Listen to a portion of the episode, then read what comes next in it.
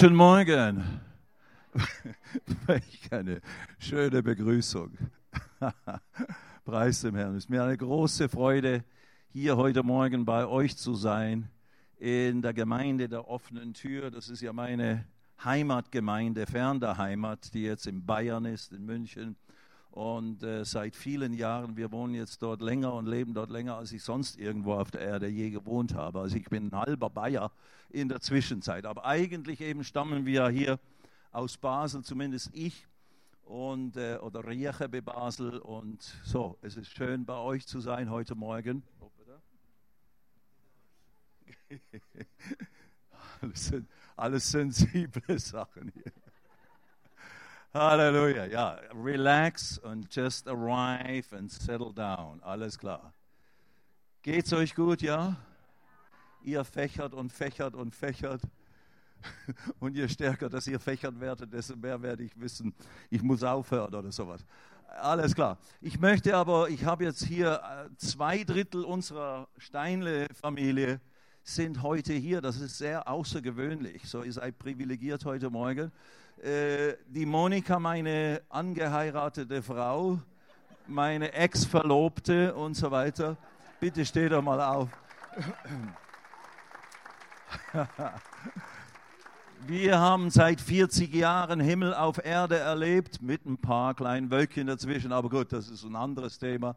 Und dann sind zwei, also 50 Prozent unserer Nachkömmlinge sind auch da heute Morgen, der Tobi und die Bär. Steht doch bitte auch kurz auf. Also wir haben noch zwei mehr, noch einen Jungen, noch ein Mädel und so weiter. Großeltern sind wir inzwischen auch. Ja, es ist tatsächlich so. Ich beneide euch, wenn ihr hier so rumhüpft wie die jungen Rehe und Mastkälber, wie die Bibel sagt. Ich war, ich bin jetzt schon eher ein Ochse, so wie der Aal und so weiter. Wir hüpfen nicht mehr ganz so leicht und ganz so oft, aber innerlich schon sind wir voll am Jumpen und machen und tun die ganze Zeit. Preis dem Herrn. Ja, ich bin inzwischen 68 geworden, ich kann selber kaum glauben.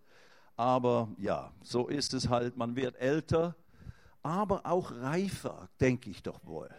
Und äh, wir haben eine Aufgabe. Der Herr hat mir buchstäblich vor ja, 2016 nochmals ein richtiges Mandat gegeben, kann ich so sagen, für dieses letzte Drittel meines Lebens hier auf der Erde. Ich habe das so reflektiert in einer Zeit, wo ich ein bisschen extra Zeit hatte und kam so ins Resümieren über mein bisheriges Leben. Ich habe etwa zwei Drittel als wiedergeborener Christ meiner le normalen Lebenserwartung hier auf der Erde gelebt und auch mein natürliches Leben. Und äh, wenn ich jetzt also nochmals so 30, 34 Jahre zulege, ich bin 68, dann bin ich zwei, dann bin ich ja in, in den 90ern. Und wenn wir dann dort angelangt sind, dann schauen wir mal, ob der Herr nicht schon zwischendurch gekommen ist und so weiter. Hoffe ich natürlich schwer, rechne ich auch damit. Wer rechnet mit dem Kommen des Herrn in seiner Lebenszeit? Ja, wir hoffen das zumindest alle. Wir wissen es nicht genau, aber definitiv haben all, jeden Grund, die das, äh, das Kommen des Herrn viel mehr und viel näher zu erwarten als je zuvor. Einfach weil schon viel mehr Zeit jetzt äh, heute als vorgestern vergangen ist und so weiter. So, wir sind näher am Kommen des Herrn, das ist ein kleiner Scherz, aber Israel, Israel ist ja der, der große Punkt, der so ein bisschen die letzte Runde eingeläutet hat. 1948 die Gründung äh, des souveränen Staates Israel, die Zurückführung der Juden aus aller Welt seither, das ist praktisch die letzte Runde. So Jesus ist definitiv am Kommen aber wir haben noch eine, großen, eine große Aufgabe vor uns. Größer als je zuvor in der Geschichte der ganzen Menschheit und in der Geschichte des Christentums. Darüber möchte ich heute Morgen ein Stückchen reflektieren. Deswegen haben wir auch dieses Heft äh, verteilt auf die Stühle. Lasst das bitte nicht liegen. Nehmt es unbedingt mit. Und wer keins hat, hat jemand keins bekommen, hat jemand äh, kein Dings, dann hebt mal doch bitte die Hand hoch ich möchte dir das schenken. Da ist jemand, Tobi, äh, winkt mal, ja, guckt mal rum, hebt die Hand hoch, wir möchten euch das gerne geben.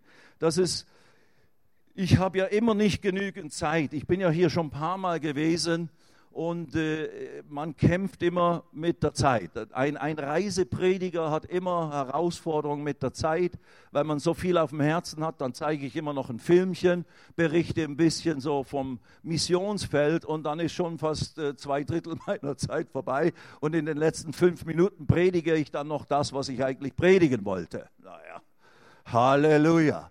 Also das ist das, was ich so ständig erlebe. Deswegen sagt man mir eben auch immer, also dann hören wir normalerweise auf und so weiter und so fort. Aber was ist schon normal in unserer heutigen Zeit?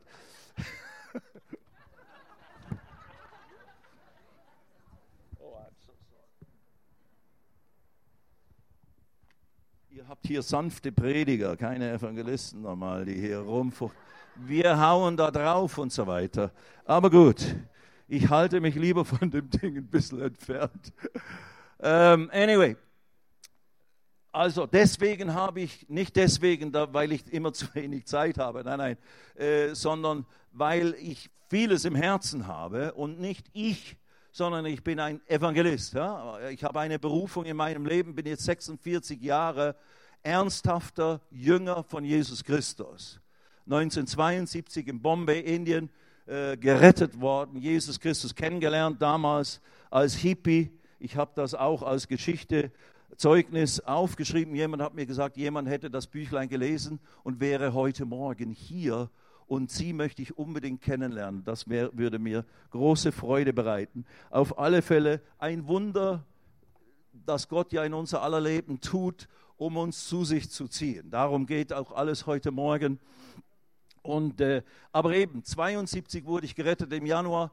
Jetzt bin ich, äh, äh jetzt haben wir 2018, also 46 Jahre, bin ich dem Herrn, so gut ich es verstanden habe, nachgefolgt. Und als ich da so reflektierte, in 2016 habe ich so zurückgeschaut auf diese ja, 44 Jahre damals äh, und habe gedacht, wenn ich jetzt sterben würde, obwohl ich das jetzt, ich war jetzt nicht lebensmüde oder sowas, aber ich habe einfach gedacht, wenn ich jetzt tatsächlich in den Himmel kommen würde, ich hätte das Gefühl, ich hätte keine Angst, in den Himmel zu kommen, sowieso nicht, weil wir Vergebung haben, all diese Dinge. Aber ich hätte auch kein schlechtes Gewissen in Bezug auf, was habe ich mit meinem Leben getan für den Herrn sondern ich konnte tatsächlich, äh, und das sage ich nicht, versteht mich ja nicht falsch, ich möchte das als Illustration benutzen für das, was auf meinem Herzen ist heute Morgen. Ich, ich, ich konnte das wirklich äh, in der Reflexion über, wie meine Stationen gewesen sind, konnte ich sagen, ich habe grundsätzlich den Willen Gottes erfüllt ich habe gesündigt, viel gesündigt, wie wir alle, oder versagt, nicht getan, was dran wäre, oder, oder fleischlich gewesen oder solche Dinge. Aber ganz grundsätzlich ich, muss ich auf nichts in, mein, in meiner Vergangenheit mit dem Herrn zurückschauen und sagen, naja, da bin ich zwei Jahre irgendwo davon gelaufen.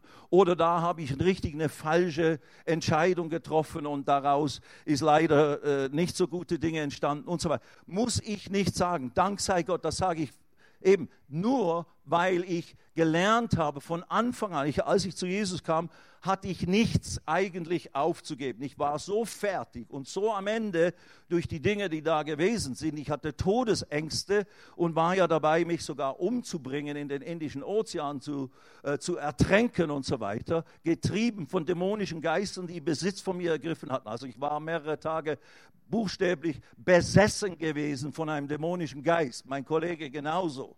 Wir waren wahnsinnig geworden, kann man sagen. Und dabei hat mich eben dieser Dämon getrieben, das zu tun. Und währenddem ich dabei war, mich buchstäblich zu ertränken und das Wasser zu inhalieren, spricht Gott zu mir mit seiner Stimme und sagt, so wie ich bin, kann ich nicht zu ihm kommen. Und so weiter und so fort. Und dann etwa zwei, drei Wochen später begegne ich wieder einem jungen Mann, der mir schon in Kabul, Afghanistan, auf dem Weg nach Indien begegnet war, etwa dreieinhalb Monate vorher. Und wir hatten uns mehrmals unterwegs nochmals getroffen an anderen Stationen. Und da äh, bin ich in Bombay nach diesem Wassererlebnis, etwa zwei, drei Wochen später, komme ich nach Bombay und dort am dritten Tag in Bombay gehe ich in ein Kaffeehaus und dort sitzt dieser Bursche, der von Gott erzählt hat. Ich wusste nicht mal, ob er Christ oder sonst was ist, aber jeder, der von Gott geredet hat, hat mich interessiert. Naja, ich bin zu ihm hin und habe ihm dann erzählt, was mit mir geschehen ist. Dann hat er mir nochmals das Evangelium von Jesus erzählt in aller Klarheit und Schlichtheit. die Botschaft, die Jesus uns aufgetragen hat, in aller Welt zu verkündigen. Die hat er mir nochmals gegeben, wer Jesus ist, wozu er gekommen ist, was er getan hat und so weiter. Und an dem Tag habe ich Jesus mein Leben übergeben. Ich war eben wirklich am Ende durch das Wirken Gottes in diesen zwei, drei Wochen nach meinem Selbstmordversuch habe, sind mir richtig Schuppen von den Augen gefallen. Ich habe realisiert, ich bin verantwortlich für mein Leben, für das, was ich tue. Nicht nur die Umwelt, sondern ich bin schuld. Ich bin verantwortlich. Ich muss eines Tages vor diesem heiligen Gott stehen und kann nicht bestehen. Das wurde mir einfach klar. Das hat mir keiner gepredigt. Das wurde mir klar, durch Gottes übernatürliches Wirken. Und, so, und ich war ja auch drogenabhängig gewesen in der Zeit und so weiter. So, ich hatte also nichts und ich hatte auch keine Kohle mehr, obwohl ich Schweizer war, in Indien. Ich war ein armer, ja, kein Bankkonto, nichts dergleichen. Also ganz unvernünftig. Anyway, das war halt ich. Ich war, hatte nichts mehr, nichts. Ich hatte keine Karriere, ich hatte keinen Ruf, ich hatte keine Kohle, ich hatte kein irgendwas, was es mich schwer gefallen wäre aufzugeben. Deswegen, als ich zu Jesus kam, das ist mein ganzer Punkt, hatte ich nichts zu bringen und nichts aufzugeben, außer mein altes, sündiges, verlorenes Leben. Und deswegen habe ich ihn dann schließlich gerne aufgenommen und wirklich, aber hatte auch diesen, diesen, diesen Punkt, äh, war an diesem Punkt, dass ich eben flach am Boden war. Nothing, nichts, ich bin ein Nichts. Und dann hat der Herr angefangen, mich aufzubauen und mir zu zeigen, hallo, ich habe dich zu einer neuen Schöpfung gemacht. Und all diese wunderbaren, großartigen Wahrheiten, die mich total verändert und total freigesetzt und total happy haben werden lassen. Aber es hat mich, liebe Freunde, ihr, ihr habt es in vieler Hinsicht besser. Ich habe sieben Jahre gebraucht als Christ, um wirklich zu begreifen, was es bedeutet, eine neue Schöpfung zu sein was es bedeutet, gerecht gemacht zu sein, annehmbar vor Gott zu sein, einfach so in Jesus Christus. Und als ich das begriff, das habe ich in Amerika gelernt, durch gute, klare Lehre, wie ihr sie äh, hier bekommt und so weiter. Seit vielen, vielen Jahren, seit es diese Gemeinde gibt, von, äh, mit Al und Gloria gegründet und so weiter und jetzt weitergeführt durch Will und Mel und so weiter. So, ihr seid gesegnet mit der wahren, mit der Wahrheit des Wortes Gottes, wobei keiner von uns hat jetzt die absolute Wahrheit in dem Sinne, aber die Wahrheit setzt uns tatsächlich frei. Amen und die hat mich freigesetzt. Und jetzt, Freunde, eben, ich bin nichts gewesen, aber ich habe dann gelernt, Jesus hat etwas völlig Neues aus mir gemacht. Und in der Reflexion jetzt eben, 44 Jahre danach, vor zwei Jahren, 44 Jahre danach, musste ich nichts nutzen der nichts hatte und nichts konnte und nichts irgendwie groß opfern oder aufgeben musste. Nein, Herr, du musst mir alles schenken. Kann ich heute sagen, wir haben inzwischen 73 Evangelisationen, große Evangelisationen in Indien durchgeführt, 74 inzwischen in Pakistan. Ich habe 650 Abende in Indien und Pakistan zusammen, einzelne Abende auf einer Bühne gestanden und Jesus verkündigt. Und jeden Abend sind das Thema Sommer, äh, Sommer der Wunder ist eure Serie, die heute beginnt. Das Thema Wunder, Wunder Gottes, übernatürliche Wirkung, wie sie im Buche stehen, erlebt am laufenden Band. Ich habe es vor kurzem auch nochmals ausgerechnet. Wir führen über alles Buch, auch jedes Zeugnis schreiben wir auf, filmen wir, fotografieren wir und so weiter. Aber jetzt über all die Jahre, das hätte jetzt zu lange gedauert, alles rauszusuchen und nochmal nachzuzählen. Ich habe geschätzt, wir haben mindestens 6000 bis 8000 spontane Heilungswunder jeder Art in diesen Jahren erlebt. Und ich meine nicht nur ein bisschen, da ist alles drin. Blinde, die sehen wurden, Lahme, die gehen wurden, die hergetragen wurden, die Monate oder Jahre lang nicht gegangen sind. Leute, die lahm ge ge gewesen sind von Geburt, aufgerichtet und fingen an zu gehen. Taube und Stumme, geboren, taub, stumm, noch nie einen Ton rausgebracht Und dann fangen, fangen sie an, diese ersten Silben zu sagen und zu bestätigen, ja, ich kann hören und so weiter. Tumor, eine alte muslimische Frau in Pakistan vor ein paar Jahren, die hatte einen Tumor so groß, vielleicht habe ich das hier auch schon erzählt, die erzähle ich immer wieder die Geschichte, weil sie so schön ist. Wir könnten hunderte erzählen. Die hat einen großen Tumor im Bauch seit vielen Jahren, so groß wie eine Wassermelone. Und er war auch schwer, sodass sie Rückenschmerzen hatte dadurch. Die kam in, in, in die Versammlung und dann kam sie, ich glaube, am ersten oder zweiten Abend hoch mit jemand und hat dann mit ihren zahnlosen äh, äh, Gebiss da, hat sie erzählt, der ist jetzt geschrumpft, so auf eine Orangengröße und so weiter. Und dann haben wir uns natürlich schon gefreut, weil wenn du so ein Ding drin hast und das schrumpft dann so, das ist schon mal nicht schlecht, oder? Aber wir haben natürlich gesagt, der Herr tut ein ganzes Werk. Der macht ja nicht nur so Teilheilungen oder sowas. So, glaube weiterhin und, und wenn es dann alles verschwunden ist, komm nochmals. Zwei Tage später kam sie nochmals und sagte, ist alles weg. Gell? Leute mit Kröpfen, mit Tumoren, mit was auch immer, whatever, du, du name it viel oftmals Arthrose, steife Gelenke, Schmerzen und so weiter und so fort. Und viele Dämonen, manchmal in Indien Dutzende Dämonen, die sich manifestieren, Leute, die rollen, schreien, ein Tumult. An alles hier, yours truly, der Stefan Steinle aus der Rauracher Straße 142, 41, 25 Reche bei Basel. What is that? Warum ist das? nur weil Jesus uns Gnade erwiesen hat und uns dazu berufen hat, in seinem Namen zu gehen an alle Orte, in alle Welt und niemanden zu vergessen dabei, zu jedem Menschen und keinen zu vernachlässigen.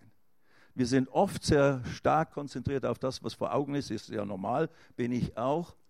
Aber wir müssen, deswegen hat ja Jesus seinen Jüngern gesagt, hebt eure Augen auf und seht die Ernte. Sie ist reif und weiß. Man muss von seinem Einflussbereich ein Stückchen bewusst aufsehen, auf seine Augen aufheben, um die Ernte zu sehen.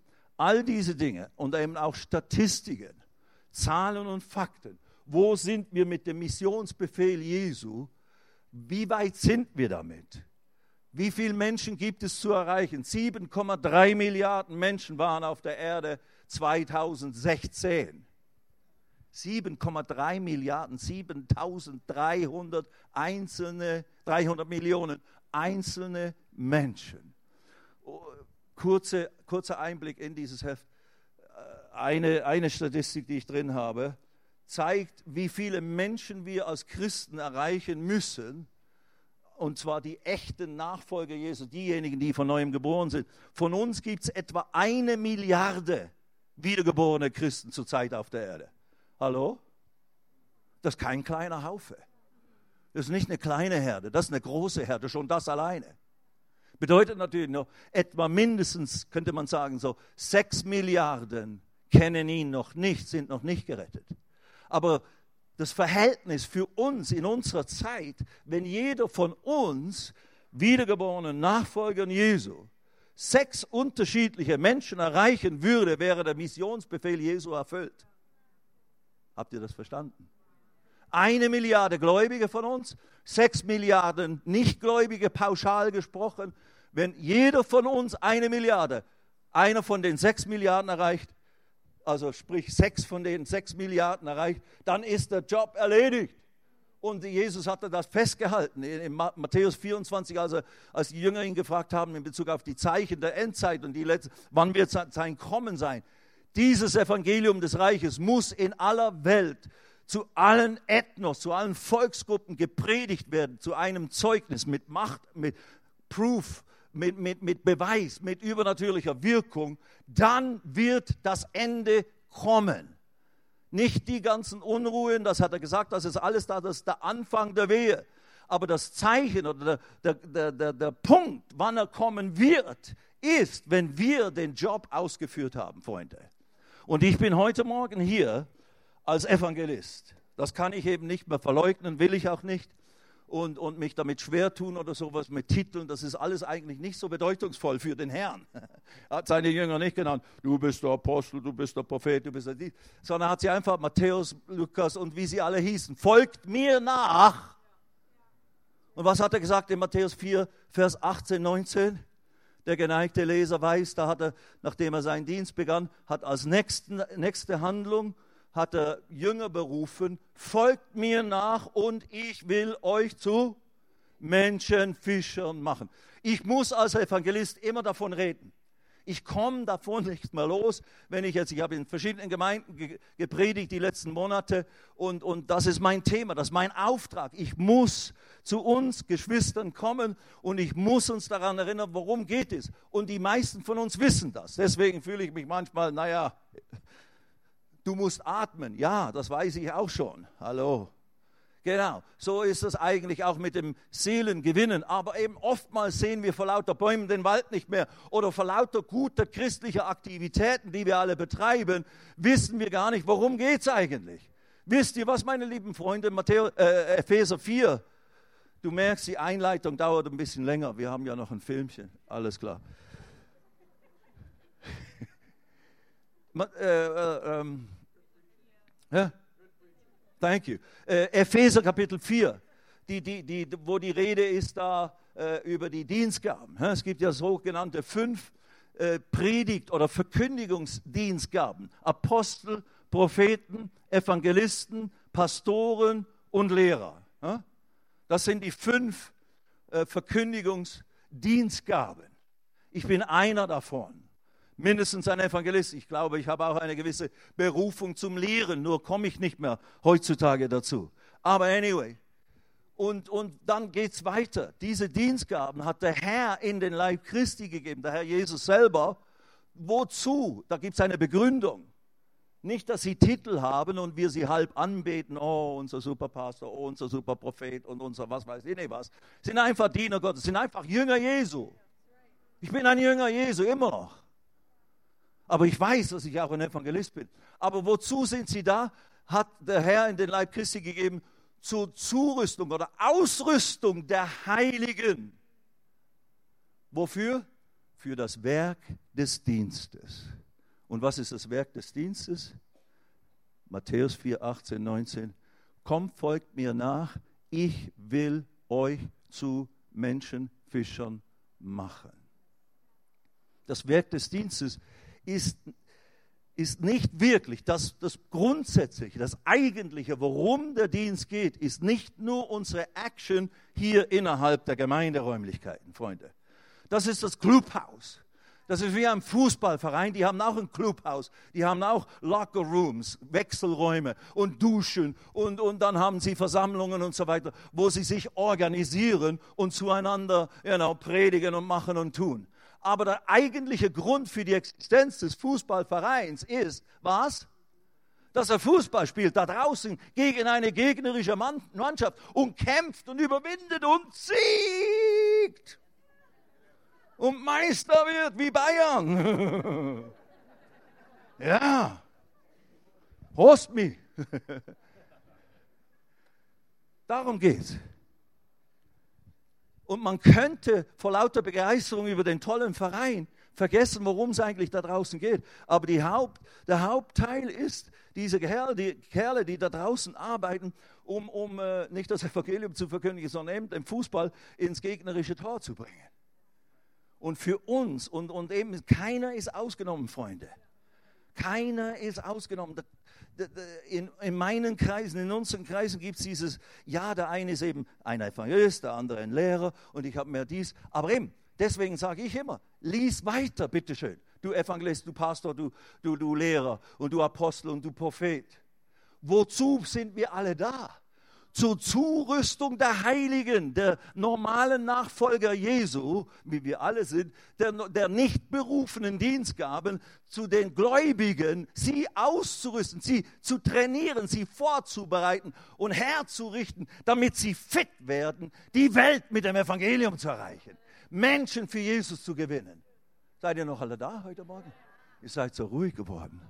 Ich weiß, ich übe immer Druck aus. Immer ist Druck. Wenn der Bursche da ist, immer, immer push, push. Ich weiß, ja, danke. Aber ich kann nicht anders. Ich darf nicht anders. Ich werde beurteilt eines Tages, ob ich meinen Job erfüllt habe. Und Paulus hat gesagt, wenn ich den Menschen noch äh, zu Gefallen reden würde, dann wäre ich kein Diener Christi. Und ich möchte mich gar nicht so äh, eins zu eins mit Paulus oder sowas vergleichen. Versteht mich ja nicht falsch. Ich habe keinen Größenwahn. Glaube ich nicht. Also meine Frau würde mich da schon wieder zurechtstauchen. Deswegen nehme ich sie nicht so oft mit. nein, nein, sie will nicht mitkommen. Anyway.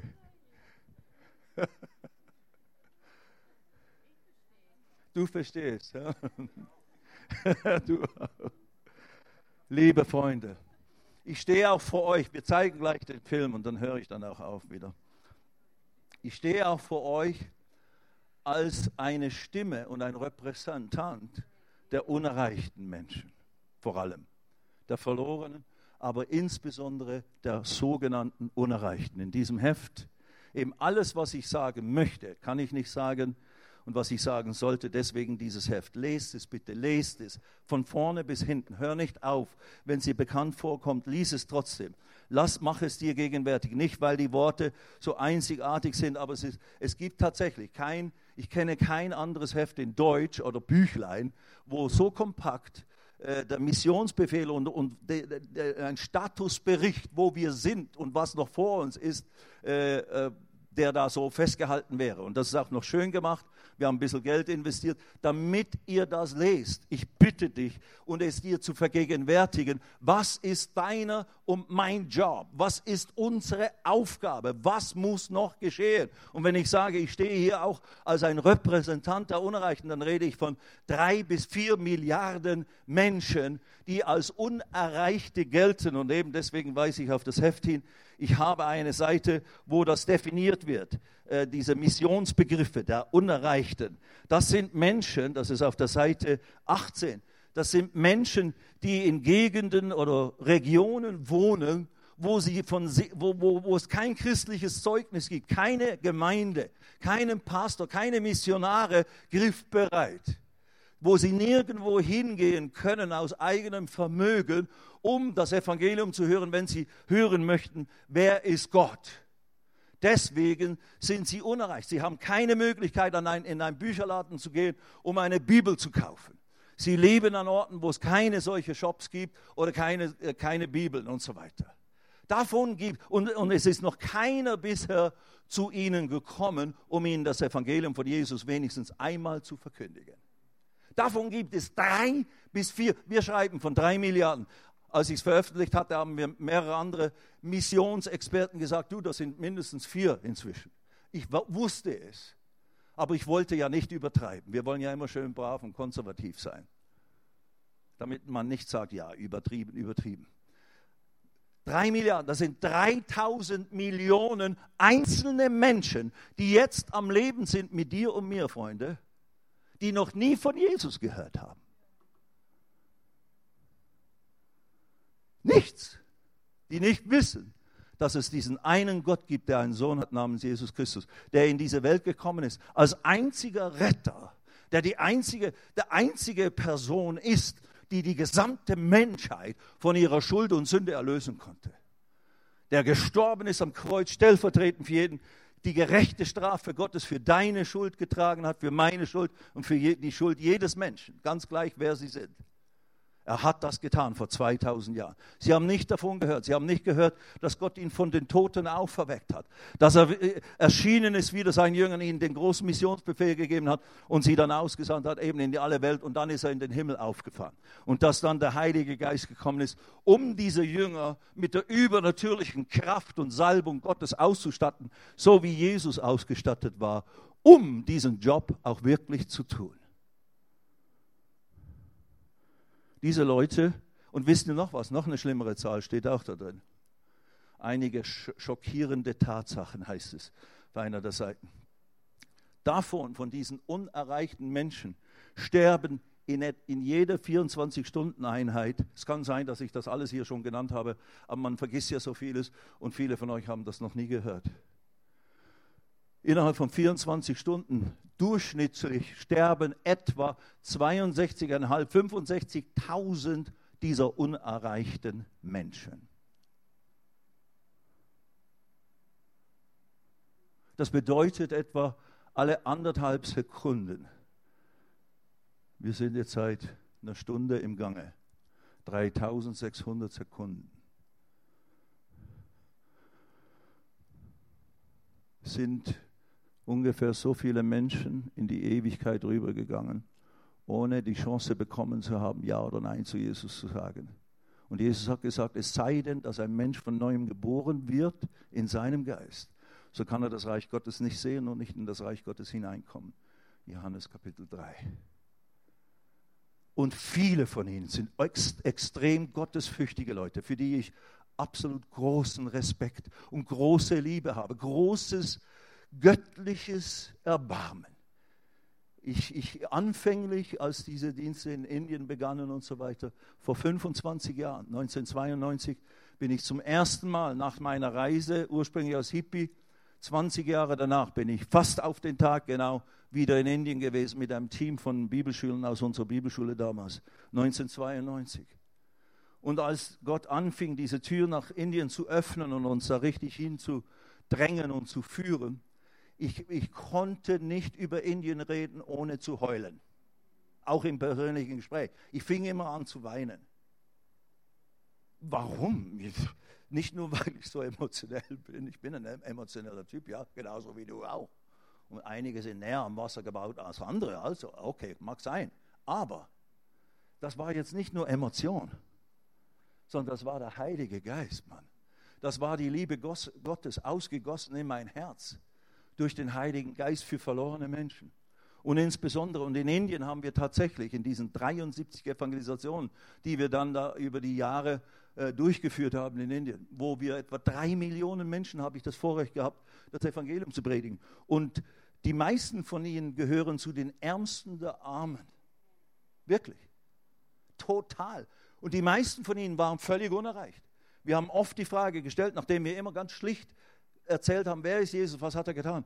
Die Frage gestellt, wer hat diese Geschichte von Jesus zum ersten Mal gehört? Und meistens waren es alle Hände. Weil es da auch ganz wenige Christen gab oder christliche Kirchen. Wir haben versucht, die zu finden und mit denen zusammenzuarbeiten. Da, da waren fast keine. Deswegen haben wir dann auch immer eine Pioniergemeinde gegründet und so weiter und so fort.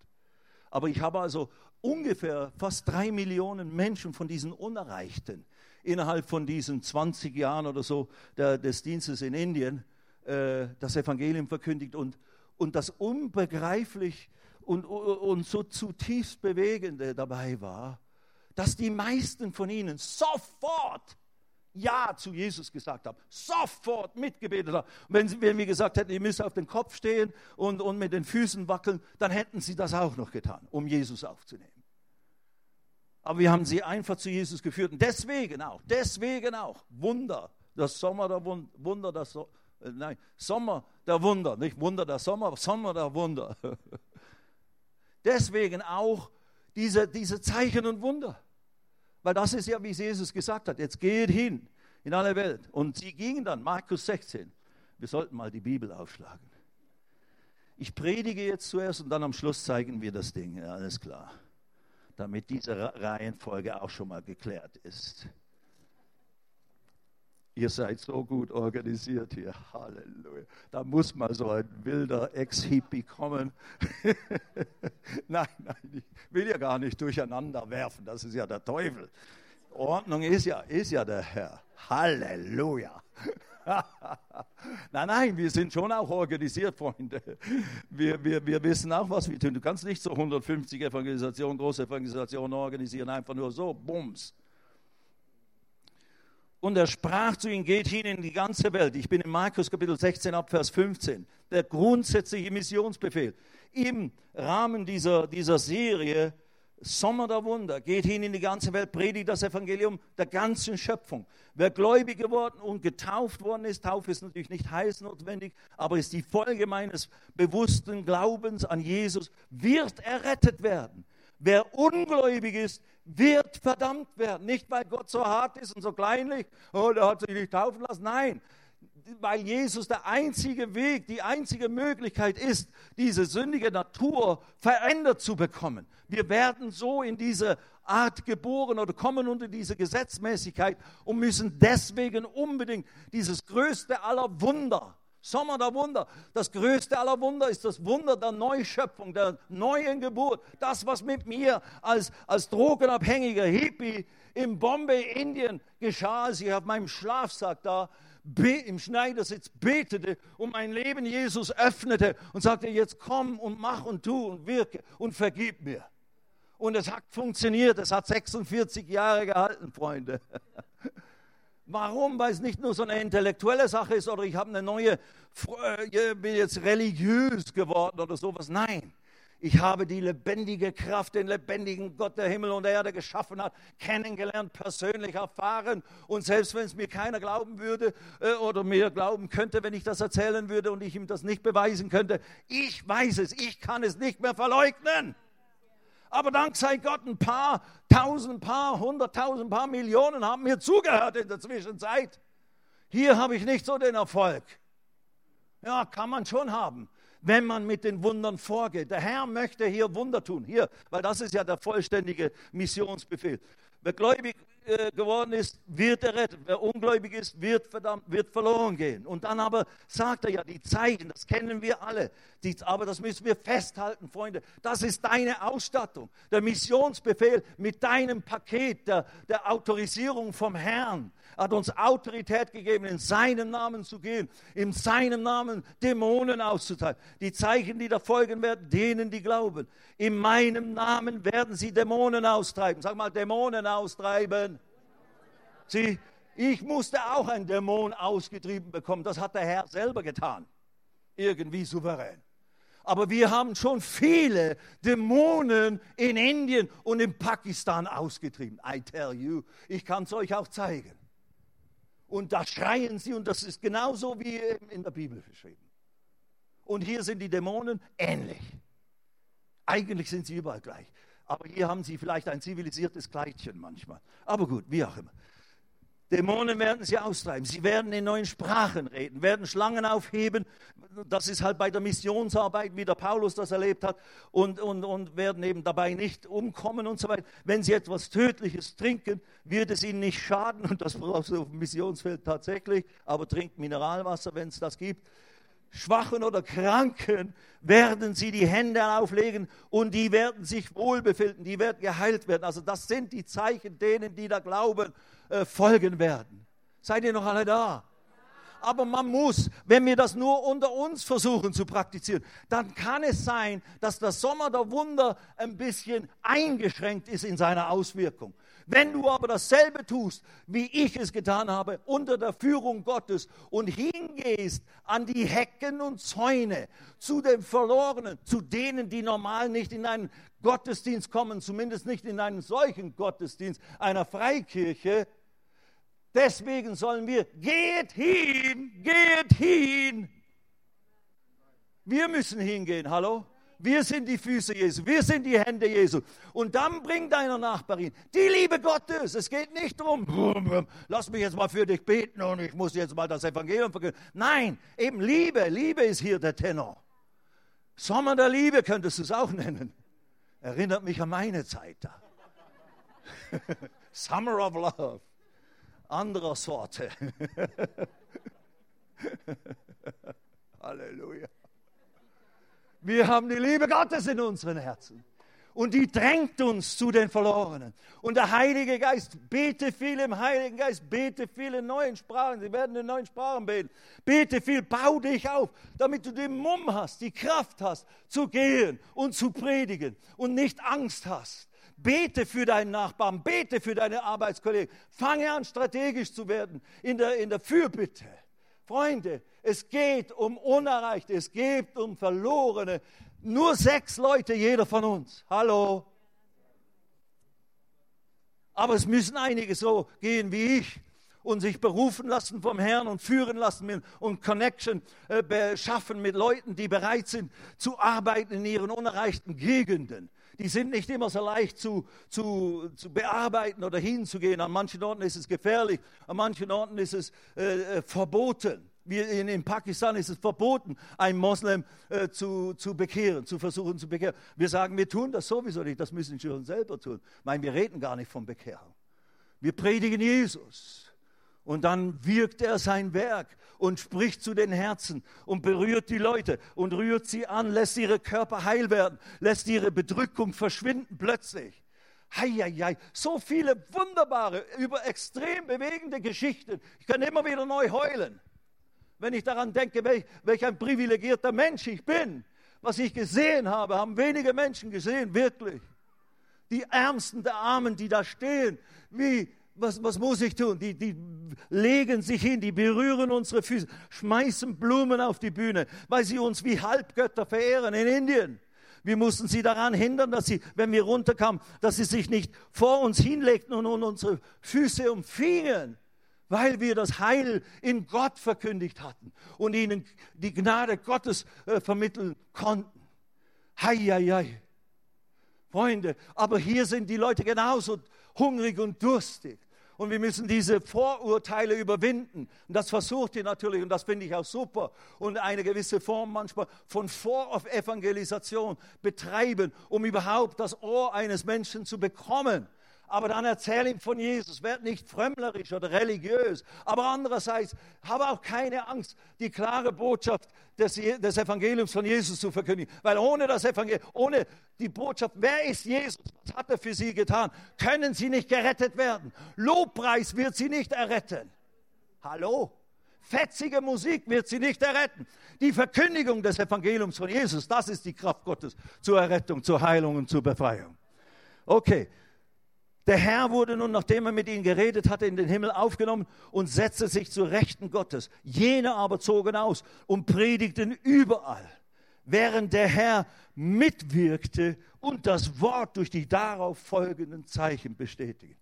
Du wirst Sommer der Wunder, Jahr des Wunders, ein Leben der Wunder erleben, wo du eines Tages berichten kannst, wir haben jetzt so und so viele äh, Menschen schon zu Jesus geführt und so und so viele Wunder erlebt und das ist passiert und das ist passiert. Wenn du das tust, sie aber zogen aus und predigten überall. Und dazu brauchst du kein Mikrofon, brauchst du kein Dings, musst dich nicht so benehmen, wie ich jetzt hier heute Morgen oder auf einer Evangelisation. Im persönlichen Reden macht man auch nicht. Für ein normales Gespräch. Aber sei wach und sei, wisse, dieser Mensch muss unbedingt Jesus kennenlernen. Er muss unbedingt gerettet werden. Er muss unbedingt das Heil in Jesus erfahren. Und dann darfst du ihm anbieten, wenn er Probleme hat, wenn er irgendwo äh, Krankheitssymptome hat. Ich weiß, das wird euch hier gelehrt. Das ist ja wunderbar. Ich bestätige es nur, tatsächlich. Bevor ich Evangelisation in diesem Stil äh, äh, äh, äh, durchführte, habe ich viel persönlich evangelisiert. In Amerika damals haben wir ganze Dienste entwickelt, in Altenheime, in, in, die, in die sozialen schwachen Gebiete und so weiter, in die Gefängnisse. Ich hatte einen Gefängnisdienst über mehrere Jahre und, und, und vielen dort das Evangelium verkündigen dürfen und so weiter. Und, und, dies und das und, und viel persönliche Evangelisation betrieben. Also fange es an. Keiner musste mir das sagen, dass ich das tun sollte. Als ich zu Jesus kam und zurückkam von Indien, war das Erste, ich wollte unbedingt zu meinen alten Haschkumpels, um ihnen von dieser wunderbaren Sache mit Jesus, dass man Gott erleben kann, zu erzählen. You ready? Seid ihr ready? Wer ist ein Jünger Jesu? Ich bin jetzt am Ende. Amen. Sag, Herr Jesus, hier bin ich. Mach mit mir, was du willst. Sende mich. Gib mir Kraft durch den Heiligen Geist. Gib mir Mut, im Namen Jesus dem Menschen von dir zu erzählen. Ich danke dir, Vater. Deine Gnade macht mich fähig, all das zu tun. Danke, ihr Lieben. Wenn irgendjemand hier ist heute Morgen und Sie kennen Jesus noch nicht, Sie haben noch nie ganz bewusst ihn in Ihr Herzen eingeladen. Das, was er für Sie am Kreuz von Golgatha getan hat, wo er festgenagelt wurde durch seine heiligen Hände, die, auf die, er, die er auf Hunderte und Tausende Menschen gelegt hat und die wurden heil. Die hat man dann festgenagelt. Seine Füße, die überall hingingen, um Segen zu verbreiten. Sein Kopf, der die besten und schönsten Gedanken und Worte gesprochen und gedacht hat, die je ein Mensch gesprochen und gedacht hat auf dieser Erde, wurde mit einer Dornenkrone gekrönt in, in, in Mockery, wie sagt man, in, in, in, in, in Lästerung. Wozu? Um sie und mich von unseren Sünden zu retten. Das war nötig, um sie und mich für Gott, um unsere Sünden zu sühnen, um unsere Sünden zu vergeben. Wir mögen das nicht so völlig verstehen anfänglich, dass das überhaupt nötig war, aber Gott fand es für nötig als den einzigen Weg, wie er sie und mich einfach so Vergebung schenken kann, ohne uns selber zu bestrafen und dabei trotzdem als gerechter Richter stehen zu bleiben. Er liebt sie, er liebt dich von ganzem Herzen. Ist irgendjemand hier heute Morgen, du möchtest sagen, Sie möchten sagen, ich möchte Jesus ganz bewusst in mein Leben an, einladen als meinen Retter und Herrn. Heben Sie kurz die Hand hoch.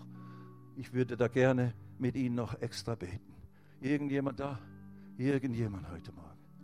Sie können, wenn Sie die Hand nicht heben wollen, können Sie eine Kontaktkarte ausfüllen und dann die abgeben und dann werden wir uns gerne mit Ihnen in Verbindung setzen. Oder wenn Sie Anliegen haben, Gebetsanliegen, können Sie nach vorne kommen. Und dann ist ein Gebetsteam da, Sie weiter zu beraten, weiter zu segnen und ja, auch Fragen zu beantworten, auch kritische Fragen. Auch ich bin da. So, Gott segne euch. Wenn ihr wollt, würde ich jetzt noch das kleine Clipchen zeigen als ein Einblick in unsere Arbeit. Die Zahlen stimmen nicht mehr so ganz, die da. Wir haben